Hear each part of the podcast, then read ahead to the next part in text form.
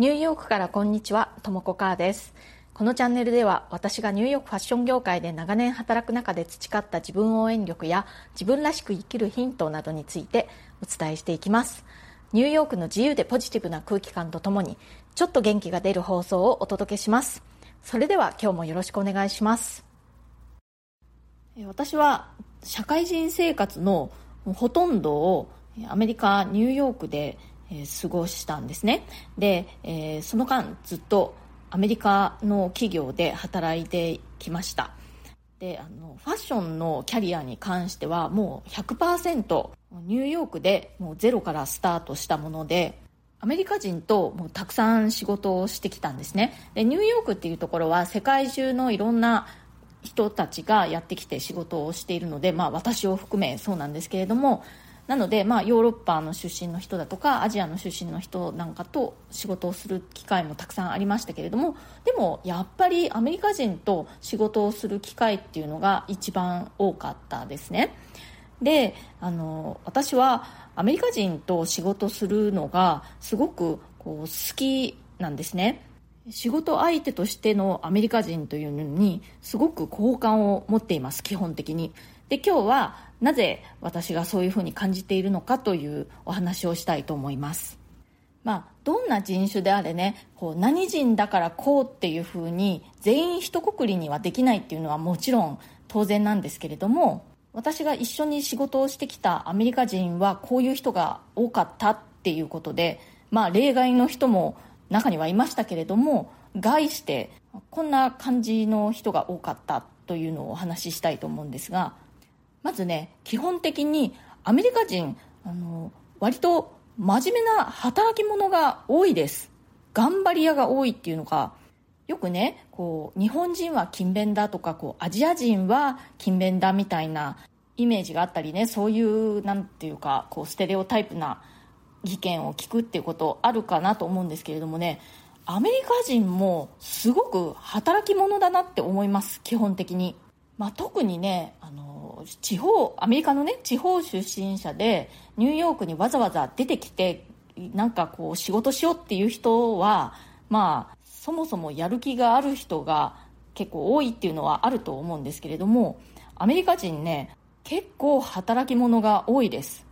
でねあの仕事相手へのリスペクトだとかこう目上の人に対するリスペクトみたいなものもねこう日本人から見てもこう割とまっとうな常識人っていうのかそういうのはすごくあると思います。アメリカでは本当に社長でも何でもねみんなあの下の名前で呼んでフレンドリーに付き合うっていうイメージかと思うんですけども確かにねそうやってあの下の名前で社長のことを呼んだりするってことはあります。だけど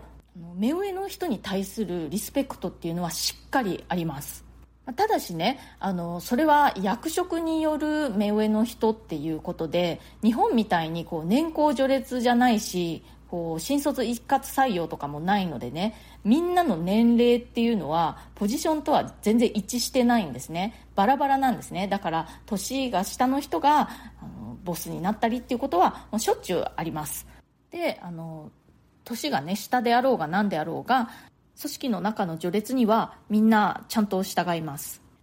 それからねこう真面目さってことで言うと自分の仕事に対する責任意識っていうのも割としっかりしてる人が多いかなと思います。まあね中にはそうじゃない人ももちろんいてでもそういう人っていうのはみんなからやっぱりそういうふうにあの人は無責任だっていう感じでねあの困ったやつだって感じに見られます。大体の人がちゃんとこう自分の仕事には責任を持ってやるという意識でやってると思いますね。であの飯暴行みたいなのはねあのあんまりしない人が多いかなって思うんですけれども、まあ、そういう時にねもうこれでは無理だとかこう人が足りないとかこうプロジェクトが重なりすぎていって無理とかそういうことをねはっきり言う人が多いかなと思いますでまあね言ったからってどうにもならない時っていうのもあるんですけれどもでまあそういう時にねとっとと見切りをつけて転職してしまう人っていうのも、まあ、確かに結構いるのがアメリカなんですけれどそれでもやっぱりこう自分の仕事に対してのこう責任感みたいなものはちゃんとあると思いますね。ただここまでは自分の仕事だけれどもここからは自分の仕事ではないみたいな線引きをはっきりするというのは割と普通ですね、えー、それからその働き者だっていうことの他にアメリカ人がこう仕事相手としてねいいなと思う点はですねあの概して合理的な考え方をする人が多いっていうことです。であの結構ね話が早いしあの担当直入だったりします。で割とねみんな自分の意見をはっきり持っている人が多くてえ自分の意見をねはっきり言うっていうことにあのそれは結構アメリカのあのカルチャーだと思うんですけれどもそういうふうにしてみんな育ってきているので自分の意見っていうのをはっきり言う人が多いですね。なのでこう変な腹の探り合いみたいなのがあんまりないです。主にその2点かな。その基本的に真面目な働き者が多くてあとはこう合理的な考え方をする人が多いということが、えー、私がアメリカ人と仕事をするのが好きな理由です。でね今度は逆にそのアメリカ人のこういうところがこう仕事する上で嫌だみたいなところもあるんですよね、えー、それに関して、え、次のチャプターでお話ししたいと思います。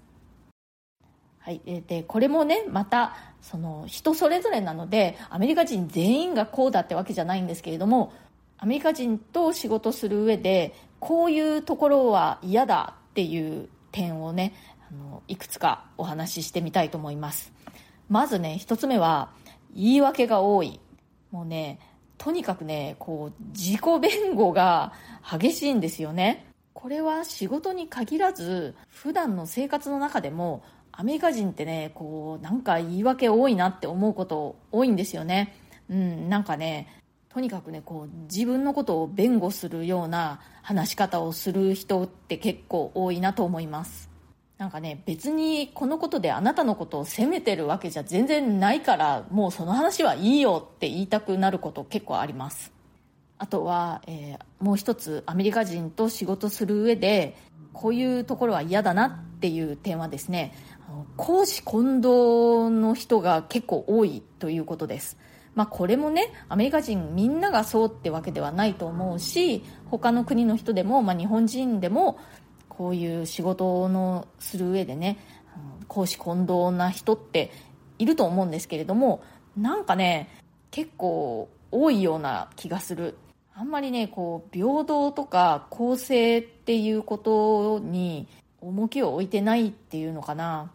自分の友達を優遇したりとかこうね派閥というかお友達グループみたいなのがまかり通っていることが結構多いなと思います、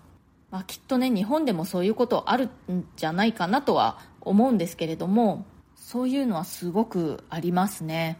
うん、あのアメリカって会社で働いている人たちがその自分のねその配偶者とか家族とかを会社に連れてきてみんなに紹介してみたいな感じでこう会社といえども家族ぐるみの付き合いみたいな感じに発展しがちなんですよね。なのでこう余計ねこう公私混同になりがちっていう気がします。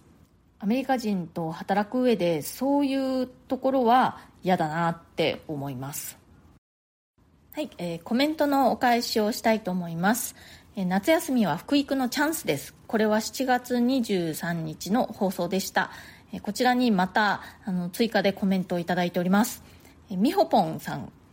初めてコメントします。とも子さんと同じく元演劇部心理学科卒第二外国語は普通語選択だったので勝手に親しみを持ってました。ファッションが大人になってからも親の影響を受けているというお話ドキッとしました。息子は古着が好きでよく変わった服を買ってきていたのですが私は古着が苦手でダメ出しをしていました。彼なりの自己主張なのだなと思いました。できるだけ見守っていきたいと思います。ということでみほぽんさんありがとうございます。いや本当になんか私といっぱいかぶってますね。元演劇部心理学科。そして第二外国語は不都合。不都合ね私でもあの落としてしまったんですよね。あの取る必要なかったんですよねそもそもね。だけどあの意欲的に取ったんですけれどもあの途中でもう脱落。みほぽんさんはちゃんと最後まで履修できました？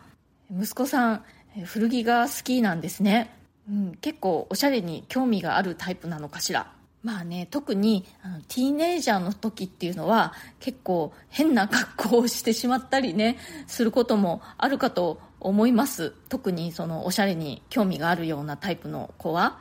でもそれもあの息子さんなりのねあの練習の過程だと思ってなるべく温かく見守ってあげてください。初コメありがとうございました。またよかったらコメントくださいね。それから「てんてん。At returning from a trip さんから。あどちらかに旅行されてたんでしょうか。服を選ぶのって練習が必要ですよね。常に選び方は変わり続けるので練習と本番に分けられるものではないと思いますが体調を崩さない服装が一番大事かもしれませんね。ということでテンテムさんありがとうございます。そうなんですよね。服選びって練習と本番に分けられないのがまあ問題というかね。あの練習も晒していかなくちゃいけないっていうもうそういう側面がありますよね、まあ、言ってみればもう一生練習だしもう一生本番ってことですね。そうあのやっぱり体調を崩さないとやっぱそういう気温とかねそういう気候に合わせた格好ができるようにっていうのも確かに大事なポイントですよね。私もねティーネイジャーの頃とかすごく着たい服があってでもその季節にしては寒い格好だったりすると中にいっぱい暖かい服を着込んでで上から薄い服を着てね頑張ったりしていました、まあ、今考えるとねちょっと変だったなと思うんですけれども当時は、まあ、こうすればバッチリとか思ってね、うん、いいこと考えたって思ってましたね。はい、今日は、えー、アメリカ人とたくさん仕事をしてきた私がアメリカ人と仕事するのが好きな理由とあとアメリカ人と仕事する上でこういうところは嫌だなっていうことを、え、お話ししてみました。今日の放送が気に入ってくださったらチャンネルのフォローがまだの方この機会にぜひフォローしてくださるととっても嬉しいです。それからコメントやリクエストご質問ご感想等お待ちしております。皆さんのコメントをね読むのがすごく楽しみなので、えー、本当に一言二言でもいいのでぜひぜひお気軽に送ってください。コメントには全て声でこの放送の中でお返事をしております。それからプレミアム放送も配信中です。週に2回程度通常放送よりももっと近い距離感でえー、より具体的な入浴生活の話や仕事の裏話プライベートな事柄などについてお話ししております、え、お申し込みは Voicy のウェブサイトからが金額的に断然お得になっております。プレミアム放送の一覧を、え、リンクに貼っておきますのでそちらのリンクをクリックしていただくとブラウザが開くと思います。でそちらからお申し込みされますと web 経由になるはずです。今日も最後まで聞いてくださってありがとうございました。それではまた次回、ともこかーでした。